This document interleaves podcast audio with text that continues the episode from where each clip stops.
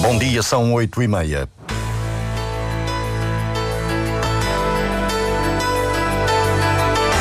Antena 1 Madeira. Informação. O presidente do governo reuniu hoje com a Ryanair para tentar minimizar o impacto da anunciada retirada de um avião da base da Madeira.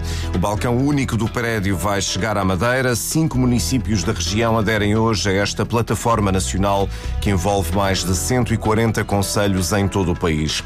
O JPP quer que o presidente da Câmara de Santa Cruz seja cabeça de lista pela Madeira às eleições legislativas nacionais de 10 de março. Filipe Souza está a pensar. O Diário Regional na Antena Madeira assistência técnica de Filipe Carvalho. A edição é de Paulo Santos.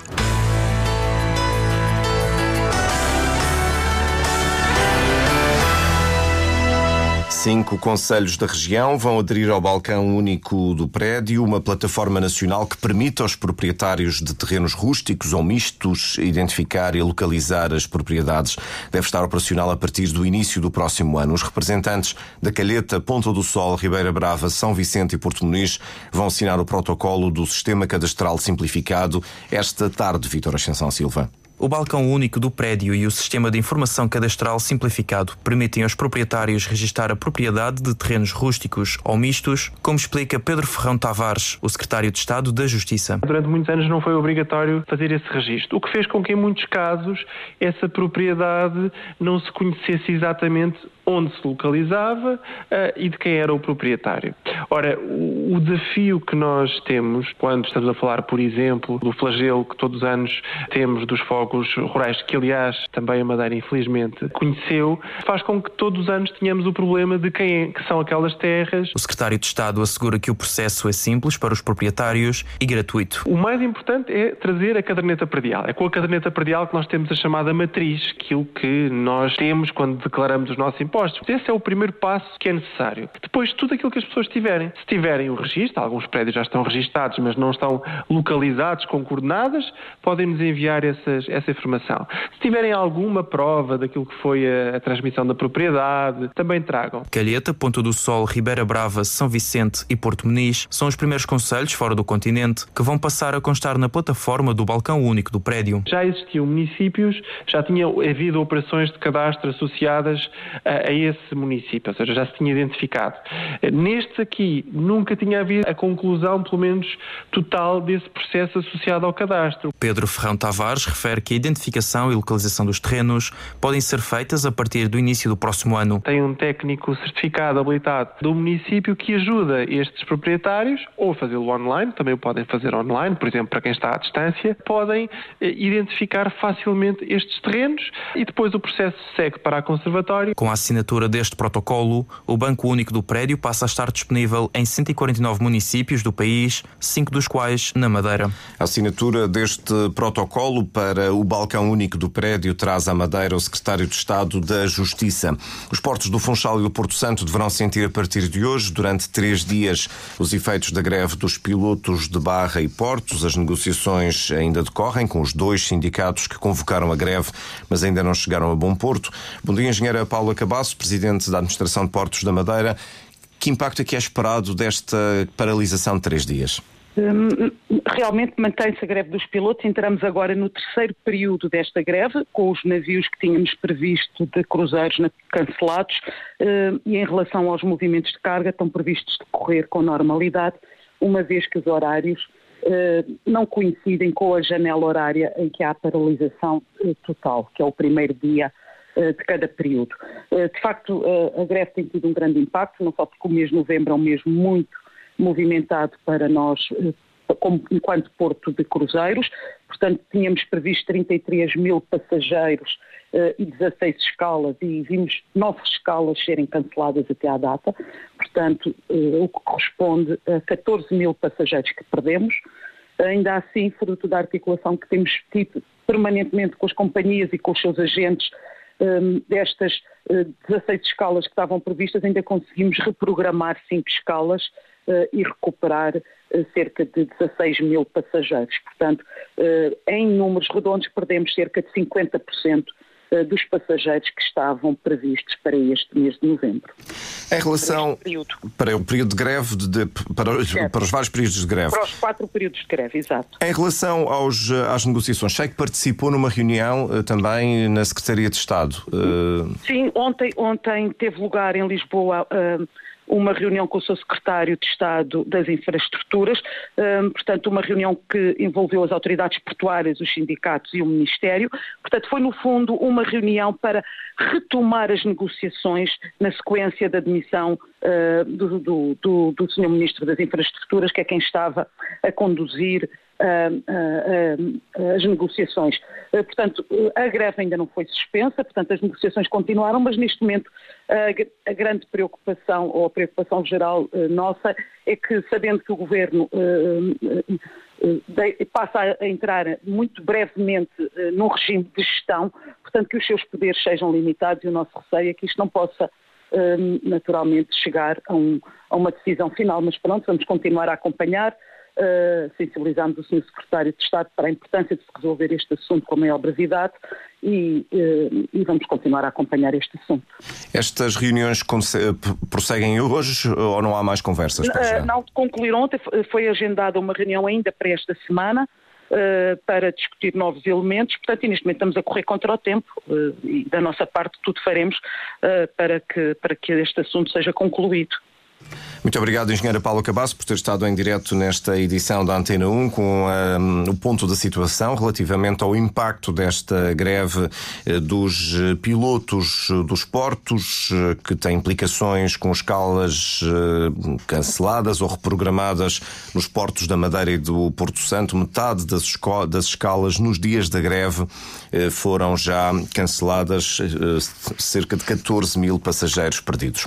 O presidente do governo reúne-se hoje com um representante da Ryanair, Miguel Albuquerque, vai tentar minimizar os efeitos da retirada de um dos dois aviões da base da Madeira a partir de janeiro do próximo ano. A intenção é no próximo verão eh, retirarem um dos voos da base de cá. Isso não significa que tenhamos menos voos. O que nós temos é que tentar manter o número de operações que temos tido até agora. E é o número de voos. Eh, como você sabe, eh, os 12 aviões ficam aqui na Madeira, eh, mas neste momento essa retirada, penso, tem muito a ver com as taxas, tem a ver com razões operacionais. Como vocês sabem, o mercado da aviação o mercado está em grande crescimento e neste momento as companhias têm uma grande dificuldade na aquisição, quer Boeing, quer Airbus, no mercado e, por conseguinte, as necessidades, têm, eu acho que têm mais a ver com as necessidades operacionais. A Ryanair anunciou a redução de um dos dois aviões na base da Madeira. O motivo é a subida das taxas aeroportuárias decidido pela ANA Aeroportos. O secretário do Turismo lembra a questão das taxas, mas Eduardo Jesus diz que o mais importante agora é arranjar uma solução. Há circunstâncias que levam a essas decisões e que já foram explicadas para a própria companhia.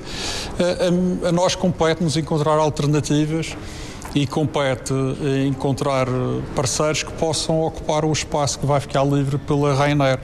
E olho para isto com muita normalidade e é esse o trabalho que nos impõe, é isso que nós vamos fazer. Não prevê grande impacto com esta retirada do avião? Não é questão de prever impacto. Qualquer oferta que diminui para a Madeira tem impacto na Madeira, como é óbvio. Eh, mas eu não estou tão preocupado com o impacto. estou estou mais focado é nas alternativas que podem estar ao nosso alcance. O presidente da Associação de Hotelaria de Portugal, Bernardo Trindade, entende que o anúncio da retirada de um avião da base do Funchal por parte da Ryanair é uma forma de pressionar o governo regional a negociar as taxas aeroportuárias com a ANA Aeroportos. É a forma usual de pressão do Sr. Oledi. É uma forma de pressão mais radical, se quiser, menos habitual. E o objetivo é claro, é pedir ao Governo da Madeira que intermedie na relação da Ryanair com uh, o concessionário, com a ANA Aeroportos. Foi assim nos Açores já, onde essa negociação e depois da intervenção do Governo Regional dos Açores, uh, a Ryanair manteve, apesar de tudo, um avião, quando a proposta inicial era hum, retirar toda a operação dos Açores. Ora, não passa, não cabe na cabeça de ninguém que a Ryanair pura e simplesmente abandonasse a operação da Madeira, porque a operação da Madeira é uma operação rentável. E, portanto, eh, no fundo, o objetivo aqui é pressionar, pressionar o concessionário através da intervenção dos governos regionais. A reunião é hoje. Miguel Albuquerque vai tentar minimizar os efeitos da retirada de um avião da Ryanair da base da Madeira, anunciada para janeiro. O Juntos pelo Povo quer que o atual presidente da Câmara de Santa Cruz seja o cabeça de lista pela Madeira às eleições legislativas nacionais de 10 de março. Em entrevista à RTP, Filipe Souza confirma que a aproximação pelo partido já foi feita.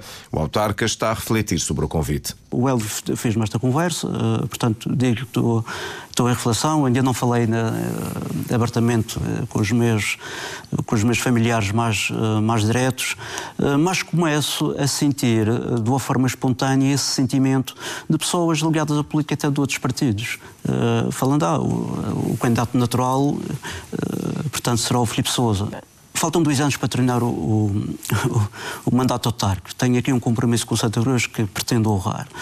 Uh, e não me vejo, uh, conhecendo como conheço o Filipe Souza, uh, baixar os braços e parar. Mas se fosse eleito deputado da Assembleia da República nas eleições de 10 de março, assumiria o mandato?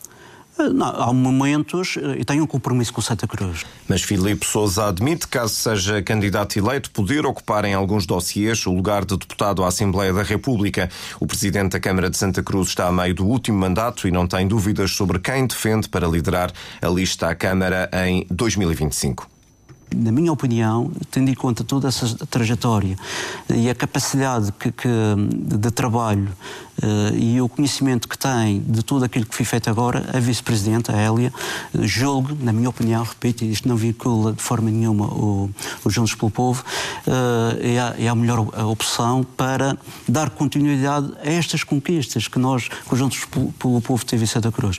Agora, há outros quadros, é verdade. A esta distância, falo desta forma, aberta, sem qualquer tipo de pressão e, e no momento certo, irei transmitir esta, esta minha sensibilidade. O apoio de Filipe Souza a Hélia Ascensão, atual vice-presidente da Câmara, para ser a próxima candidata do JPP à autarquia de Santa Cruz. A Estrada Regional 211, que liga a Ponta Delgada a São Vicente, será aberta no próximo verão. O presidente do governo visitou as obras em curso, os estragos causados pelo temporal de 25 de dezembro de 2020. A conclusão da estrada representa um investimento de 2 milhões e 400 mil euros. Fotografias antigas das principais quintas da Madeira estão agora reunidas num catálogo lançado pela Direção Regional do Arquivo e Biblioteca Pública. Inclui quintas desde a segunda metade do século XIX até o ano de 1960. Liliana Correia foi a responsável por este trabalho de investigação. Um som que vamos ouvir a qualquer instante.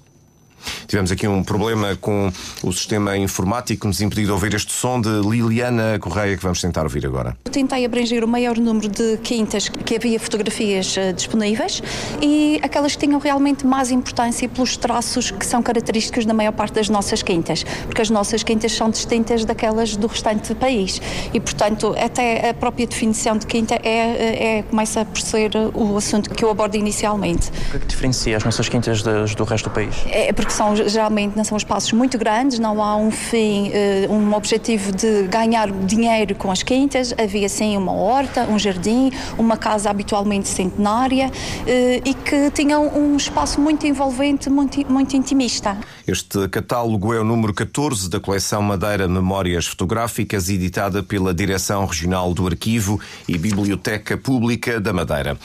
A grandeza do Marítimo merece um regresso à Primeira Liga. É este o desafio de Tranquada Gomes, que a partir de hoje assume funções de presidente da Assembleia Geral do Marítimo.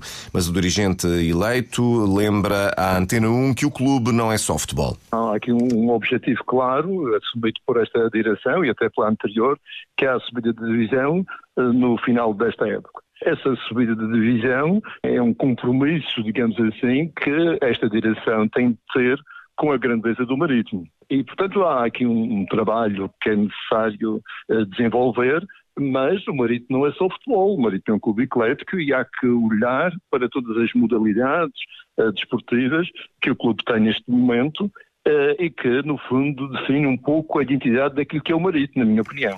O Presidente da Assembleia Geral eleito confia na equipa que, a partir de hoje, assume a direção verde-rubra? As informações que eu tenho uh, dizem que, de facto, a realidade é, é, difícil. Mas é nos tempos difíceis que nós vemos o caráter das pessoas. E esta liderança nova, que foi eleita com uma maioria confortável, muito expressiva dos votos, penso que está à altura dos desafios de, do marítimo. É uma equipa ambiciosa, bem preparada, que com certeza, apesar das dificuldades que todos nós conhecemos que, que o clube atravessa, é capaz de projetar o, o Marítimo para os próximos quatro anos, um Marítimo de sucesso acima de tudo. O ex-presidente da Assembleia Legislativa da Madeira diz ser uma honra presidir a Assembleia Geral do clube onde foi atleta. Foi onde joguei futebol, aprendi também a, a ser a pessoa que sou. Portanto, é uma forma também de retribuir aquilo que o clube me deu numa fase importante da, da minha vida. O Marítimo é um clube com uma longa história. Foram várias as gerações de madeirenses que festejaram uh, triunfos memoráveis e agora é, é tempo de eu devolver uh, aquilo que me deram para também ajudar o Marítimo a construir um futuro melhor. Tranquada Gomes, em declarações à Antena 1, o advogado será o primeiro a tomar posse esta tarde, a partir das 19h10, na tribuna presidencial dos Barreiros. Depois, como presidente da Assembleia Geral, dará posse aos restantes corpos sociais do Marítimo. A direção é presidida por Carlos André Gomes e o Conselho Fiscal passa a ser liderado por Miguel Silva Gouveia. Vamos à revista da imprensa, Marco António Souza. Região baixa IVA, se Lisboa pagar. Na Machete, o Diário de Notícias dá conta de que o programa de governo aprovado na Assembleia preconiza a descida da taxa do imposto, mas no âmbito da Lei das Finanças Regionais. Atualmente, uma baixa teria repercussões na receita, diz o secretário das Finanças. Destaque também para a videovigilância no Funchal. A Associação de Direitos Digitais diz que a instalação de câmaras não vai travar a criminalidade e que o investimento deveria ser canalizado para o reforço do policiamento. No JTM, Pereira afasta Cafofo e já se vê a cabeça de lista. O deputado considera ter condições para voltar a liderar a lista do PS Madeira às legislativas. Em declarações à rádio JTM, MFM diz acreditar que seria sinal de unidade do partido. Destaque também para o Porto Santo, que volta a fechar. A sazonalidade continua a ser uma evidência na ilha, com a chegada do outono. Temperaturas máximas para hoje: 24 graus no Funchal, 22 no Porto Santo.